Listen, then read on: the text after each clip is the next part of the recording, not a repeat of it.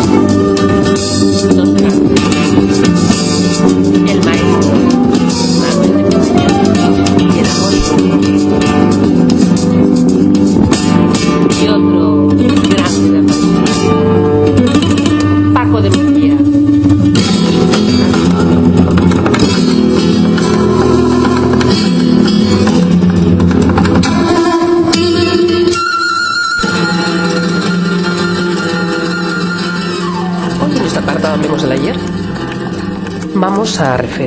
a alguien que hizo unos relatos importantísimos, eh, que dejó impresos más tarde el mundo del cine en importantes películas. Nos referimos a Liev Nikolayevich Tolstoy. Nació en Yasnaya, Poliana, en 1828 y falleció en Astapovo en 1910. Hijo del noble propietario y de la caudalada princesa María Volkonsky, Tolstoy viviría siempre escindido entre esos dos espacios simbólicos que son la gran urbe y el campo. Pues el primero representaba para él el deleite, el derroche y el lujo de quienes ambicionaban brillar en sociedad, el segundo, por el que se sintió devoción, era el lugar del laborioso alumbramiento de sus preclaros sueños literarios. El muchacho quedó precozmente huérfano, porque su madre falleció a sus dos años de haberlo concebido, y su padre murió en 1867. Pero el hecho de que después pasara a vivir con dos tías suyas no influyó en su educación, que estuvo durante todo ese tiempo al cuidado de varios preceptores masculinos no demasiado exigentes con el joven aristócrata. En 1843 pasó a la Universidad de Kazán, donde se matriculó en la Facultad de Letras, carrera que abandonó para cursar Derecho.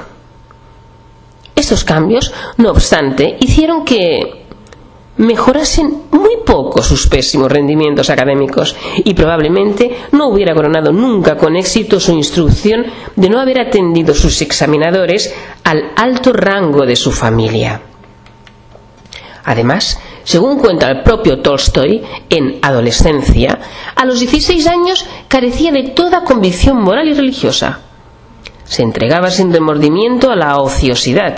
Era disoluto, resistía asombrosamente las bebidas alcohólicas, jugaba las cartas sin descanso y obtenía con envidiable facilidad los favores de las mujeres.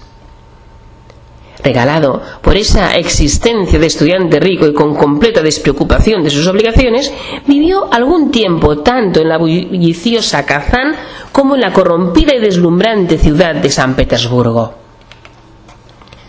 Al salir de la universidad, en 1847, escapó de sus populosas urbes y se refugió entre los campesinos de la Yasnaya Poliana natal, sufriendo su conciencia una profunda sacudida ante el espectáculo del dolor y de la miseria de sus siervos. A raíz de esta descorazonadora experiencia, concibió la noble idea de consagrarse al mejoramiento y enmienda de las opresivas condiciones de los pobres, pero aún no sabía por dónde empezar. De momento, para dar rienda suelta al vigor desbordante de su espíritu joven, decidió abrazar la carrera militar e ingresó en el ejército a instancias de su amado hermano Nicolás pasó el examen reglamentario en Tiflis y fue nombrado oficial de artillería. El enfrentamiento contra las guerrillas tártaras en las fronteras del Cáucaso tuvo para él la doble consecuencia de descubrirle la propia temeridad y desprecio de la muerte y de darle a conocer un paisaje impresionante que guardará para siempre en su memoria. Enamorado desde niño de la naturaleza, aquellos monumentales lugares grabaron en su ánimo una nueva fe panteísta y un indeleble y singular misticismo. Al estallar la guerra de Crimea en 1853, pidió ser destinado al frente, donde dio muestras de gran arrojo y ganó cierta reputación por su intrepidez pero su sensibilidad exacerbada toleró con impaciencia la ineptitud de los generales y el, a menudo, baldío heroísmo de los soldados, de modo que pidió su retiro y, tras descansar una breve temporada en el campo, decidió consagrarse por entero a la tarea de escritor.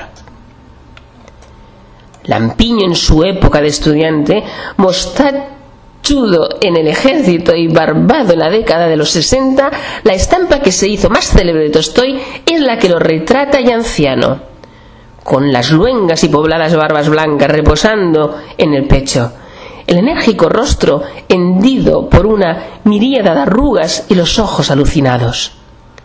Pero esta emblemática imagen de patriarca terminó por adoptarla en su excéntrica vejez tras arduas batallas para reformar la vida social de su patria.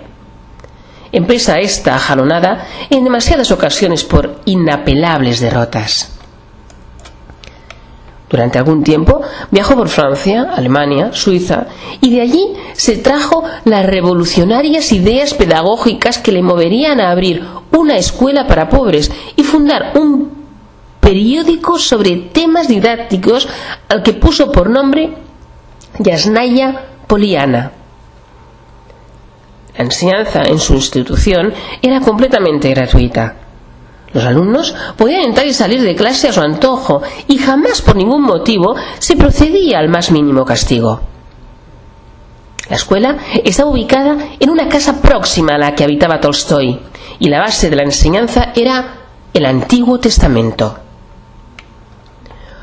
Pronto fue imitada por otras, pero su peligrosa novedad, junto a los ataques del escritor contra la censura y a su reivindicación de la libertad de palabra para todos, incluso para los disidentes políticos, despertó las iras del gobernante que a los pocos años mandó cerrarla.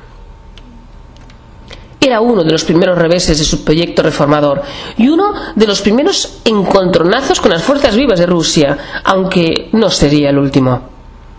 Sus discrepancias con la Iglesia ortodoxa también se hicieron notorias al negar abiertamente su parafernalia litúrgica, denunciar la inútil profusión de iconos, los enrarecidos ambientes con olor a incienso y la hipocresía y superficialidad de los popes.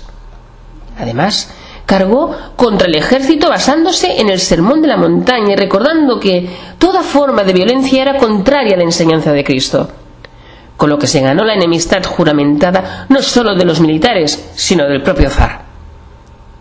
Incluso sus propios siervos, a los que concedió la emancipación tras el decreto de febrero de 1861, miraron siempre a Tolstoy, hombre tan bondadoso como de temperamento tornadizo, con insuperable suspicacia. A pesar de ser persona acostumbrada a meditar sobre la muerte, el trágico fallecimiento de su hermano Nicolás, acaecido el 20 de septiembre de 1860, le produjo una extraordinaria conmoción y al año siguiente se estableció definitivamente en Yasnaya Poliana. Allá trasladará en 1862 a su flamante esposa, Sofía Vers, hija de un médico de Moscú, con quien compartió toda su vida y cuya abnegación y sentido práctico fue el complemento ideal para un hombre abismado en sus propias fantasías. Sofía era entonces una inocente muchacha de 18 años, deslumbrada por aquel experimentado joven de 34 que tenía a sus espaldas un pasado aventurero y que además, con imprudente sinceridad, quiso que conociese al detalle sus anteriores locuras y le entregó el diario de su juventud donde daba cuenta de sus escandalosos desafueros y flirteos. Con todo, aquella doncella que le daría trece hijos no titubeó ni un momento y aceptó enamorada la proposición de unir sus vidas, contrato que, salvando periodos tormentosos, habría de durar casi medio siglo. Merced a los cuidados que le prodigaba Sofía en los primeros y felices años de matrimonio, Tolstoy gozó de condiciones óptimas para escribir su asombroso fresco histórico titulado Guerra y Paz, la epopeya de la invasión rusa de Rusia por Napoleón en 1812, en la que se recrean nada menos que las vidas de 500 personajes el abultado manuscrito fue pacientemente copiado siete veces por la esposa a medida que el escritor corregía. También era ella quien se ocupaba de la educación de los hijos, de presentar a las niñas en sociedad y de cuidar del patrimonio familiar. La construcción de este monumento literario le reportó inmediatamente fama en Rusia y en Europa, porque fue traducido enseguida a todas las lenguas cultas e influyó notablemente en la, narrativa posterior. Pero el místico patriarca juzgó siempre que gozar halagadamente de esta celebridad era una nueva forma de pecado, una manera indigna de complacerse en la vanidad y en la soberbia. Si Guerra y Paz había comenzado a publicarse por entregas en la revista El Mensajero Ruso en 1864 y se concluyó en 1869, Muchas fueron después las obras notables que salieron de su prolífica pluma y cuya obra completa puede llenar casi un centenar de volúmenes.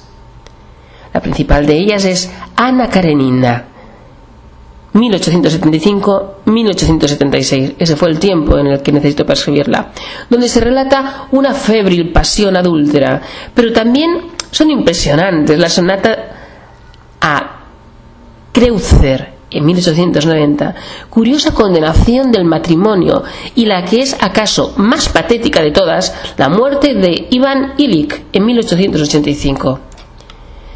Al igual que algunos de sus personajes, el final de Tolstoy tampoco estuvo exento de dramatismo y el escritor expiró en condiciones bastante extrañas había vivido los últimos años compartiendo casi todo su tiempo con depauperados campesinos, predicando con el ejemplo su doctrina de la, pobreza, trabajando como zapatero durante varias horas al día y repartiendo limosna.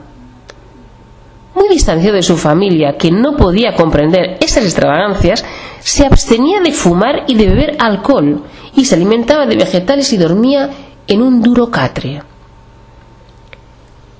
Por último, concibió la idea de terminar sus días en un retiro humilde y el octogenario abandonó su hogar subrepticiamente en la sola compañía de su acólito, el doctor Marivetsky, que había dejado su rica clientela de la ciudad para seguir los pasos del íntegro novelista. Tras explicar sus razones en una carta de su esposa, partió en la madrugada del 10 de noviembre de 1910 con un pequeño baúl en el que metió su ropa blanca y unos pocos libros. Durante algunos días nada se supo de los fugitivos, pero el 14 Tolstoy fue víctima de grave ataque pulmonar que lo obligó a detenerse y a buscar refugio en la casa del jefe de estación de Astapovo, donde recibió los cuidados solícitos de la familia de este. Sofía llegó antes de que falleciera, pero no, quiso turbar la paz del moribundo y no entró en la alcoba hasta después del final. Le dijeron, aunque no sabemos si la anciana pudo encontrar consuelo en esa filantropía tan injusta para con ella, que sus últimas palabras habían sido, amo a muchos. En cierto modo, la biografía de León Tolstoy constituye una infatigable exploración de las claves de esa sociedad plural y a menudo cruel que lo rodeaba, por lo que consagró toda su vida a la búsqueda dramática del compromiso más sincero y honesto que podía establecer con ella. Aristócrata refinado y opulento, acabó por definirse paradójicamente como anarquista cristiano, provocando el desconcierto entre los de su clase. Creyente convencido de la verdad del Evangelio, mantuvo abiertos enfrentamientos con la Iglesia Ortodoxa y fue excomulgado. Promotor de bienintencionadas reformas sociales, no obtuvo reconocimiento ni la admiración de los radicales ni de los revolucionarios. Héroe en la guerra de Crimea, enarboló después la bandera de la mansedumbre y la piedad como las más altas eh, virtudes. Y en fin, discutible y discutido pensador social, nadie le niega hoy haber dado a la imprenta una obra literaria inmensa, uno de los mayores de todos los tiempos, donde la epopeya y el lirismo se entreveran y donde la guerra y la paz de los pueblos cobran realidad plásticamente en los lujosos salones y en los campos de batalla, en las ilusiones irreductibles y en los furiosos tormentos del asenderado corazón humano.